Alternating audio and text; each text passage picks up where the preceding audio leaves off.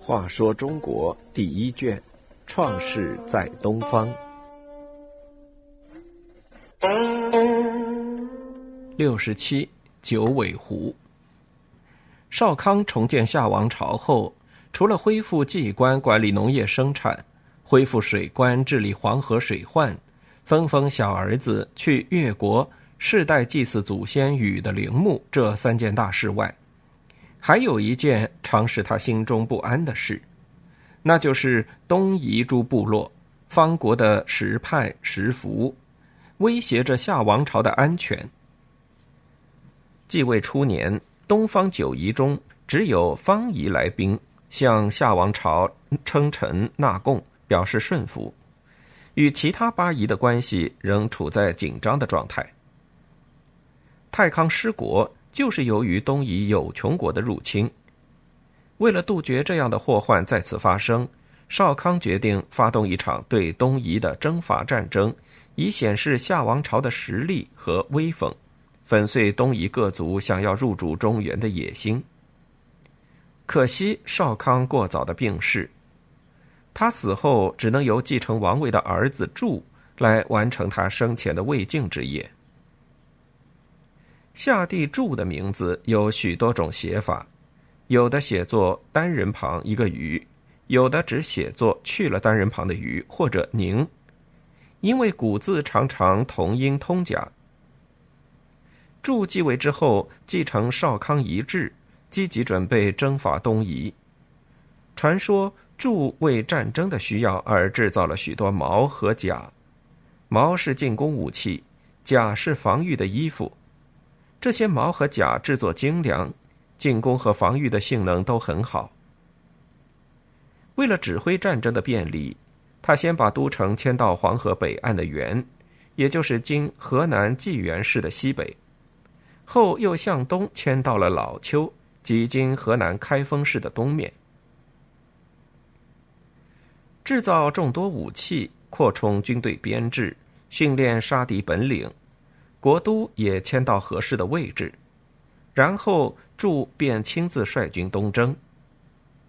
这次征伐由于准备充分，又做了大量宣传工作，因此比较顺利的征服了分布在今天河南东部。江苏北部和山东各地的彝人部落，一直打到东海之滨。军队所到之处，彝人部落的首领都来朝贺、纳贡称臣，一路上几乎没有遇到什么阻力。夏王朝的声威大振，特别是打到大海边上，有一个叫三寿的，也有说叫王寿的东夷部落，其酋长立刻表示臣服。并向地柱献上了一条九尾狐。这种九尾狐颜色雪白，尾巴有许多分叉，是一种罕见的珍稀动物。传说九尾狐的出现是一种祥瑞，预兆着天下将出现一个太平盛世。过去夏禹在涂山见到过一次，现在地柱征东夷又见到了，他高兴异常。东征不但平服了广大地区的东夷部落，而且还意外获得一只可爱的瑞兽。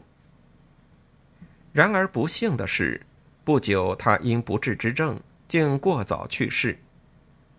祝在位的时间虽然不长，但在夏族人看来，他是能继承夏禹事业的一位杰出帝王。祝死后，他的儿子分继位。因为祝征东夷胜利，声威远扬，原来一些叛离的方国部落又纷纷来朝，臣服于夏。